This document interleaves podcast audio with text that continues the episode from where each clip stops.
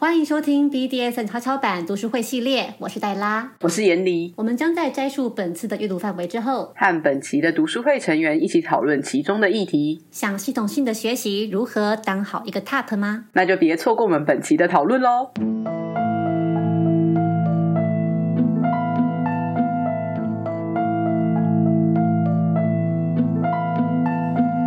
接下来这个问题就是，你是如何学习你的 TOP 技巧呢？有没有哪一些人、团体或是活动对你最有帮助？为什么？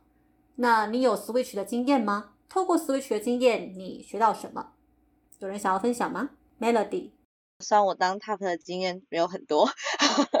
然后一开始就是我自己是对就是 SP 这一块有兴趣，有时候可能看到也会想要尝试去学习就是打人的技巧那一块，但是一开始的时候，我发现我比较容易。题外话就是很容易处在一个状态，是我可能尝试要去看别人怎么打，比如说可能透过活动好了，但我发现我好像会不小心太专注在那个情境内，然后不小心陷入了 button 的状态里，然后就会发现嗯好像没有实际观察到，但是后来就是调整了一下之后，更多的专注力 focus 在对方到底是可能比如说打的方式啊、力道啊、用的工具。可能他用什么样的工具？譬如说，可能用木拍的话，可能比较多都是一定是屁股或是那些释放比较多的地方，风险才会相对来说比较小。就是因为有些工具就是只能适合特定的部位这样。我自己觉得在活动上是可以学到蛮多，就是因为活动上有些是有主题的活动嘛，那就可以听听大家的经验，然后跟其他人聊。当然，像书里面提到跟巴腾学。我觉得也是，就是有些经验很丰富的 button 方是真的很厉害。比如说以 SP 来说，哈，怎么样去打，或者是节奏啊，或是要怎么抓，我觉得那个是真的还蛮有帮助的。之前像我自己印象有一次比较深刻的是，是我作为 button 方。当然就是有点也是自我满足了，就是因为我本来比较多就是巴腾方，然后那时候刚好个女王成长营的活动，然后我就跑去应征教具。当教具的好处就是一方面可以满足我巴腾方的部分，然后一方面也可以边偷听一下，就到底都教些什么。我觉得学到蛮多，就是可以从中知道说，哦，原来各种不同项目的实践之前可能是其实是需要多少的准备啊，或者需要考虑很多层面的部分这样。然后我觉得其实也不限于实体活动啦，有时候其实在网络上，可能一些像是 Line 的社群啊，或者是一些社团，像之前一开始接触的时候，是其实是先从那个 P 神的论坛，然后在那边因为会有主题的文章分类，然后看了很多，然后聊了很多，然后就觉得其实也有吸收到蛮多，只是说很多资讯可能还是要就是注意一下说。不同的人有不同的想法，有时候可能不见得是完全正确的资讯，还是需要去查证。这是我自己的想法。然后我觉得，其实不管是呃，虽然说是要学 Tap 的技术，我觉得很多时候其实不一定要真的去透过 Tap 教，跟真的很有经验的 Button，其实是真的可以学到很多。非常棒。先承接一下刚刚 Melody 说的，就是真的觉得一个资深的 button 真的很厉害。我刚开始玩 SP 的时候，就是很幸运碰到很资深的 button，哇，真的是很清楚的学习到哪一些部位不可以打。然后，呃，也因为他经验很丰富，所以当我在试不一样的力道、试不一样的道具的时候，就是他可以给我比较多的回馈。我觉得反而我学到的 top 的技巧。好像不是一些怎么实践的内容，比较多的是你怎么去在意你的 button 的这种 after care 的技巧，或者是如何开启一个知情同意的对话。所以我其实非常认同书中讲到，就是其实有些时候你去尝试做一个 button，或者是去 switch 一下你的角色，其实你可以学到更多。因为当你把自己放在不一样的位置的时候，其实看到的跟在意的东西，或者是感受到的东西，真的会蛮不一样。所以我很想要跟大家分享，就是我 我很快乐的 学习到如何问别人你的感觉怎么样的那个故事。对，容我私心的分享一下，就是曾经碰过一个 top，因为其实那时候就已经知道有要知情同意，所以如果对方不不跟我讨论我哪些地方不可以被碰或者是什么的话，我就会也不是很想跟这个人互动。然后他做完了这些以后，他最后问了一句话是说：“那我要怎么样才会知道你开心？”你开心的时候会有怎么样的反应？然后我我我我整个被这句话打中，然后这个打中的意思就是，除了我们讲到的那一个身体的界限，哪些地方不可以碰之外，我怎么回应他这件事情也会被看到。所以这件事情之后，我也开始练习询问对方，那我要怎么样找你会开心？然后我觉得这是一个我自己打开身为一个 top 学习的经验。刚刚 K 说他被对方问怎么样他才会开心，然后想到我刚开始实践的时候，我都是直接告诉对方说你要这样这样做我就会开心，然后如果你这样这样这样我就会不开心，如果你这样这样这样我就会就是打你还是怎么样之类的，就是我有时候会觉得我那时候好像有点在指挥对方，就是告诉你就是你就是要按照这个 A B C 做啊，然后我就会你就会得到我告诉你甲乙丙这样。另外的话就是想要讲一下，说是从哪里开始学习到 TAP 的技巧。因为我本来也是从八成开始做嘛，一方面就是懒得学，可是后来就是想要了解 TAP 的心情吧，所以我就开始想要作为一个 TAP 去实践。然后最开始的时候是直接找一个人来练习，就是问对方说：“哎，我这方面没有经验，然后我想要练习这个技巧，你愿意陪我练习吗？”这样子。到后来自己在做实践的时候，会觉得虽然用看的，比如说像神符或者是 spanking 吧，spanking 的话用看的还比较容易说看个大概，因为它的范围大概就是在臀部的那个地方，然后整体的诗作上你是整个都可以看得很清楚。可是如果你是像神符的话，它有一些细节，比如说张力的掌握上，就会没有去上课，真的会不晓得。所以我后来的话，有一阵子是从课程有些也是比较贵一点，所以我就从做神模开始，然后去蹭课啊，上了久了之后，才慢慢自己报名一些课程，然后再去学习这样。除了上神符课的话，后来有开始大家那边开始在办女学工坊嘛，那就会请很多比较资深的一些 S 方啊，或者是也有请过 Switch 跟 M 方，然后来进行授课。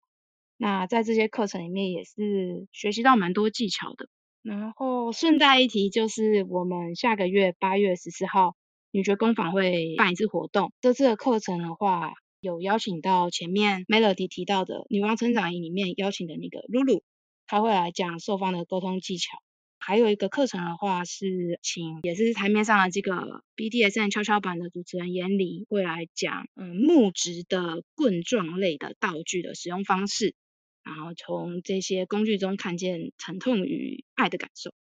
另外，最后还有一个课程是请到实业老师去教大家如何展现自己的性魅力，然后让自己更诱人，就是一击必杀的诱兽奥义。想知道的话就来上课。好哟，感谢 Esther 小恩。我自己觉得说要学习 top 的技巧，最快的方式就是当一个 bottom。我原本也一开始也是当 button，我觉得我自己所有的技巧有百分之九十以上都是当 button 的时候学来的，这是其实是也非常容易学习技巧的一个捷径。很多纯 top 是没有办法拉下脸来做这些事情，但实际上你可以学到非常多东西，包含你做这些事情的时候对方是什么感受。所以通常下手最狠的都是 switch，原因是因为他们都经历过，他们知道该怎么样把你往死里逼。这 是我自己的我自己的心得，所以我觉得这是最好学习的方式。我自己会在实践中使用的方式也有百分之九十以上，我自己都亲身经历过。除了玩人家指男性生殖器，我没有男性生殖器之外，大部分的我都实践过。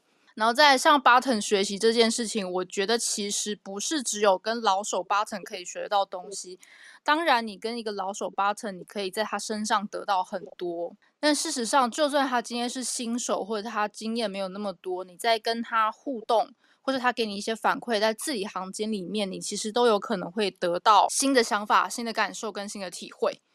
所以我觉得不应该因为自己可能哦，我今天很有经验了，所以我就不是那么想要听他的感受，或者是听他给的一些回馈或者是什么，或者是不那么重视对方的想法，跟他想要给你回馈的一些东西。因为就算他今天完全没有经验，他讲出来的话还是有可能会对你的成长带来帮助。大概是这样，这是我最近的一些心得。因为我觉得就算是完全新手的对象，还是可以从他身上得到蛮多东西的。好哟，白浩。呃，我想要先回应一下刚刚小安有说到关于那个男性生殖器的部分。最一开始我也是一个巴顿方，然后我其实很荣幸有跟到一位经验很丰富的 Top 方，他带领我成长过一段时间。我的经验的话，也是绝大部分都是来自于他的传授，对，就是我自己亲身体会到的。我因为我习惯就是我会把自己感受过的东西，然后再回馈给之后跟我互动的对象。那就是关于那个刚刚说有一些男性的互动对象，其实应该是我自己有体验过啊，所以呃有一些男性朋友其实反应还不错，就是亲身体验过了的部分。好，午夜，我自己本身是 SW，然后我。基本上其实是从自己身上大概学到比较关于呃后庭的就是操作这样，就对，先从自己练习起。那有时候也会看一些影视作品，然后去评估看看自己能不能尝试，或者说这这个真实性有多少。但我比较多的尝试的。是，或者是说我之前比较多的那个学习经验，其实真的也都是从奴身上去学习的。虽然自己先是 bottom，然后再来才是 top，但我在 bottom 的时候也自己探索了蛮多，然后再到 top 的时候会学更多。那入了就是 BDSM，他们 BDSM 社交圈之后，认识更多。前辈跟朋友，他们也教会了我蛮多的，所以即使没有系统性的课程，但还是有办法，就是在这个圈子里面学学习到蛮多东西啊。大家其实也都还蛮友善，就是会愿意教你正确的知识这样。那我自己本身也会啦，就是看到这可能很危险，或者说哎这个这样做不对，就是也也会去跟对方说，委婉的跟对方说，你这样可能会有一些风险等等这样子。好，OK。我刚其实原本是想要回回一下 East 的那个，呃，因为其实我我想要表达的是，他当时问我的重点应该是你开心时候会有怎样的反应，他所以他的那个我要怎么样才会知道你开心，比较是他在问我我开心会有什么样的表现，然后这但这件事情是之前嗯我没有看过任何人做的，然后在那个时候我学对我而言我是学到一个新的东西，对我只是想回应这个。玫瑰。因为我自己也是 S W，然后我在 M 方面就是比较偏 M，然后我是一个 Dom 这样子。因为我跟我老公之前男朋友就在一起七八年吧，然后才变成 Dom 这样子。然后我刚刚就在想，我在 M 的过程中，我跟他互动中学到了什么这样子。我觉得其实还是会有一些差别啦，就是他喜欢的东西跟我喜欢的东西会有一些差别。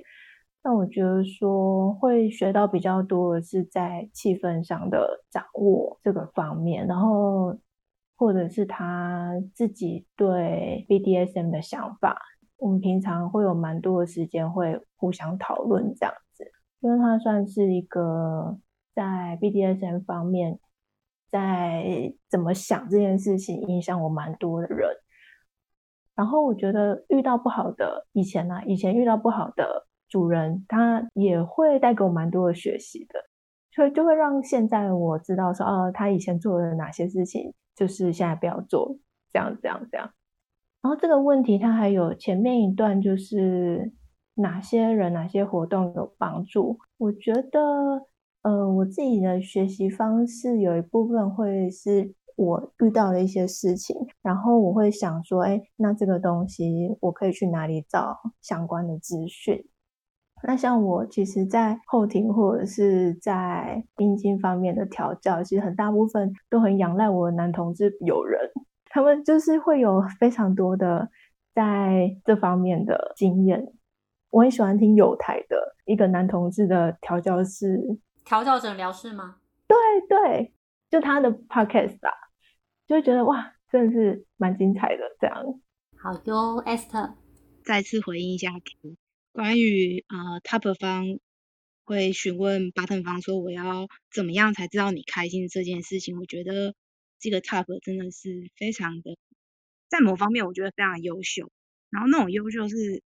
我觉得他从在我看来，如果愿意问这个问题，有点像是一部分的 top 包丢掉吧，就是承认说，哎，我其实就是一个人，然后我需要你告诉我说。你现在的状态，我不是神，我没有办法猜到你到底是高兴还是不高兴，所以我我需要你告诉我这件事情。对，然后另外一个是，刚刚我虽然讲说，我觉得 spanking 是比较容易看个大概，可是我觉得它有部分的原因是因为我早期的时间大部分都是做 spanking，然后我那个时候应该至少有做三四年，就是具体如果以频繁实现中间没有实现那几年不算的话，应该有三到四年的 spanking 的被动方的经验。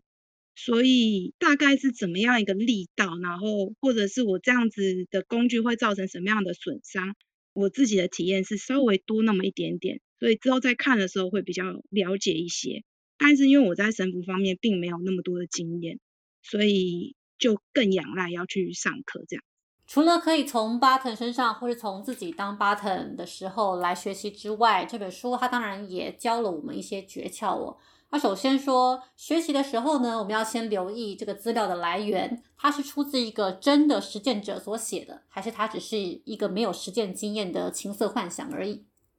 以及在对别人做这些事情之前，我们可以先在自己的身上做，用我们自己的感受来学习。如果说我们要尝试新的项目，可以先从最轻微的力道来开始尝试。以下他提供了五个诀窍哦。第一个诀窍，当你想要去下指令的时候，你可以先从让对方感觉容易的指令开始。而什么样的指令对方感觉比较容易，这个是因人而异的，需要透过沟通来了解。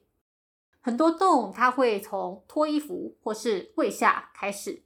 但这样子的指令呢，其实应该要等到对方开始放松，而且比较投入之后再开始。因为对有些人来讲，脱衣服或是下跪，这并不是一件那么容易的事情，它是比较有挑战性的。所以应该要循序渐进，等到对方慢慢的进入状况之后，再来增加指令的挑战性。第二点是慢慢来。我们想象中可能会觉得，就是猛然把对方三秒钟绑好，这个事情很酷炫，但这其实只是一个幻想啊。有绑过绳子的人，其实都很清楚的知道，一场神符，如果说真的要很认真的做下来，可能二十几分钟、四十几分钟都是常态。在这个过程里面，我们可以把速度放慢，慢慢的抚摸对方，这会增进彼此的连结，而且让对方更为投入。如果说你要碰到对方的一些敏感地带，你更是要慢慢来。第三个诀窍是，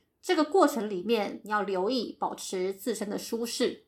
尤其是如果说你要长时间的实践的话，所以呢，你要留意你的姿势，不要让自己长期处于在一个可能不太好施力或是僵硬的状态。如果有需要的话，你可以穿戴一些护具，比方说，诶，有些人他可能会穿一些护腰。来保护他的腰不会在实践中过于失力。同时呢，在实践之前应该要先做好暖身。其实这个暖身无论是 button 还是 tuck 都是很需要的。所以像如果说你要挥鞭子，你其实手部是真的要先暖过，不然你挥完之后，你的手应该会废一阵子。第四个诀窍是你要保持这个环境的舒适。在实践过程里面，你可能会穿的比 button 还要多，你也会有更多的行动。那千万别忘记，你的 button 此时可能是裸体的，可能是不能动的，它是会比你感到更冷的啊，所以要注意一下空调的状况。同时，如果说你拿鞭子打它的话，这个鞭子在挥的时候会造成一些风，这个风也是会冷的。然后要注意，不要让光对着你们的眼睛啊，除非你们在玩一个审讯的情境。同时，先把道具都预先摆好。让你在需要使用的时候，你不用抽离这个情境，你可以直接很顺手的就拿到的些道具。第五个诀窍是，当你在实践中，诶，你发现你的 button 开始回应你了，就是有一些身体反应了，它可能会开始喘气或是有些扭动，代表说这个时候你做的是很好的，你做对了。那此时你应该要继续维持你现在在做的事情。很多人呢会在这个时候错误的去加速，或是加重，或是加强这个实践的力道，这其实是有可能会让对方瞬间脱离他此刻很享受的一个状态。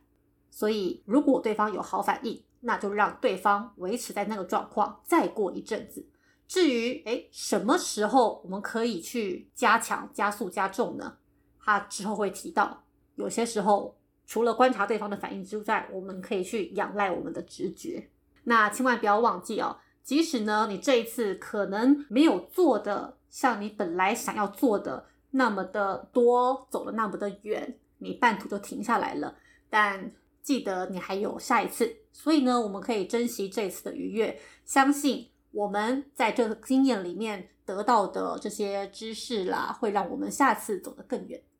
接下来的问题就是，你认同这些诀窍吗？你有没有使用过这些诀窍呢？经验如何？此外，你有没有一些其他的诀窍和经验可以分享呢？玫瑰，我在看这篇的时候就觉得说，其实不管是不是 BDSM 啊，其实在一般的香草，就像慢慢来啊，或者是注重环境啊这些，其实都是大部分的人都会需要留意的啦。其实，当然，他例如说，还有讲到一些汇编什么的，可能就是在实践的时候比较特殊会发生的这样子，就基本上都还蛮认同的。那我自己在实践前也会做一个东西，就是我会稍微想一下这次实践要做什么事情，就写一个大纲、调教大纲这样子。但是真的在做的时候，也不一定会完全的照着走。但是我会发现说，如果我写的话，我自己会比较有方向，在过程中再有一些直觉的变化这样子。然后刚会想到还有，例如说在放松这一点哦，对他，因为他写到有放松啊，然后自身舒适这点，我会想到就其实最近的那个武汉肺炎这件事情，它就变得非常的困难，就好像。会，我会信任这个人，但是我不一定会信任他的健康状态。就例如说，即使他他跟我说他他打了疫苗好了，那我要追踪他最近去了哪里吗？就他的足迹怎么样吗？或是我要让他出示他今天的自己筛检的那个证明吗？或者说，我们今天约的那个旅馆里面有谈到环境嘛？就是说，那这个旅馆我们要可以允许跪在。地板上吗？还是只限定在床上？可是床上又有人会觉得说好像比较没有 feel 等等的，或者说进房间要不要洗澡、消毒要消的怎么样？这些我觉得这个这疫情就会让保持环境舒适还有自身舒适这件事情变得更复杂了。这样，哎，觉得很困难。如果大家解封的时候有约的话，就很欢迎大家分享一下。怎么做到这件事情？然后，那我觉得说，在各种的诀窍方面，我觉得就是回到自己认识自己是个怎么样的人，包括在性上面的喜好这一些，还有想，还有让自己安静的能力，就是我觉得都是很重要的一件事。包括说，像刚刚那一题，或者说我们好像上一次有讲到，就是自己的 top 的风格。或者说我怎么学习 top 的技巧，这些我觉得这个最核心的都是了解自己是个什么样的人，然后进一步才是自己是一个怎么样的 top。就像是我一开始就是因缘际会开发了 top 的倾向之后，我就发现说，哎，其实好像台面上的形象，就是女王的形象，没有适合我自己的。对，就是我那个时候也觉得说，我也不喜欢穿皮衣啊，或者是怎么样。再加上可能我自己很宅啦，就是比较少参加聚会这样子，所以后来我就慢慢的去想我自己是一个怎么样的人，然后我理想中的权威者他是一个什么样的状况。那当然也跟我互动的对象有关，就是跟我另另外一个合作的那个 partner 有关。所以才慢慢的发展出那个比较像妈咪跟小男孩那样的关系。最后要想到一点，就是其实我有点不太清楚他这个诀窍怎么包括实践之后。总之就是在我实践之后，或是在这个过程中，我就是蛮喜欢透过书写，或者说跟别人分享自己在这个过程中的想法，或是任何的感觉，就是它可以有助于我去理清在实践过程中。我想要更进步的地方，或者说我自己在这过程中各种的观察，不管是对自己的观察，或者对别人的观察，这样子。那当然也很幸运，就是我的书写有时候就会有人来回应我啦。那这是我觉得比较幸运的事情。好哟，Esther，回应一下，就是关于第一个诀窍，就是下指令的部分。那我觉得下指令的部分，你除了下对方容易执行的指令之外，那个指令也要比较简单一点。简单是指它短一点，然后对方不需要花很大的力气就能听得懂你要他做什么。因为我自己的经验是，如果我做八成方进入到一个状态，你讲很难的话，我真的听不懂。即便是很简单的话，如果你不够明确，我也不知道你要我做什么。讲一个非常简单的指令，那个时候对方是跟我说舔我，他其实不是讲舔我，因为他用英文，他就只讲一个字 lick。然后我那时候心里的想法就是哈，就是你要我做什么？舔舔什么？要干嘛？完全不知道对方要我做什么。那后来我又跟朋友讨论到说，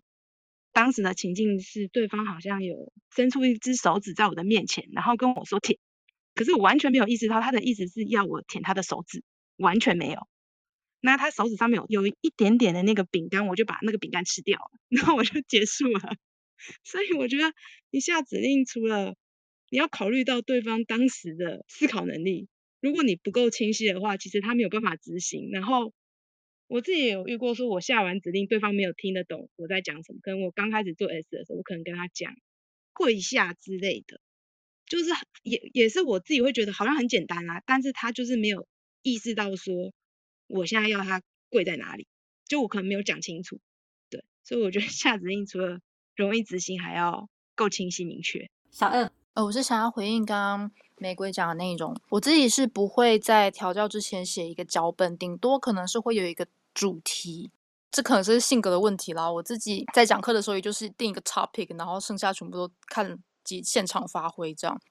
我在调教的时候，可能就是哦，我今天可能有特别想要做的事情，但是他可能只会有一两件，甚至有时候只有一件。那我会试着在调教当中去做这件事情，但是并不会一定要让对方依照着我的脚本走。通常我会在调教之前，至少跟对方稍微聊一下，然后除了可以让对方感觉比较放松之外，也可以察觉对方现在当下的状态。因为前面刚刚有讲到说，例如说可能在床上觉得比较没有气氛之类的，但事实上我会在聊天的时候看对方的当下的精神状态，我就曾经有过这样的经验，就我可能察觉到他今天需要被 comfort，而不是需要被虐待。那他呈现在一个比较脆弱、比较需要被安慰的状态的时候，或者是当天的天气比较冷，我有时候其实是会选择床当成调教场地的。因为床比较柔软，然后你也可以让整个调教变得比较 soft，然后让整个情境跟实践的过程当中，让对方感觉自己是被保护的、被安慰的。所以我觉得不会写脚本也是这个原因，因为每一天每一个人的状态都不一样，你不会知道说对方当天他的需求是什么，或是他当当时他能够承受多少东西。所以我会随时的在跟对方的互动当中调整自己接下来要做的事情，或者是我接下来要用的态度。好哟，时间差不多了，那我们就要进到我们最后一个章节喽。好奇我们会怎么讨论这个议题吗？下周三晚上九点，请继续收听我们的读书会系列。如果有任何感想或建议，也欢迎留言告诉我们哦。拜拜。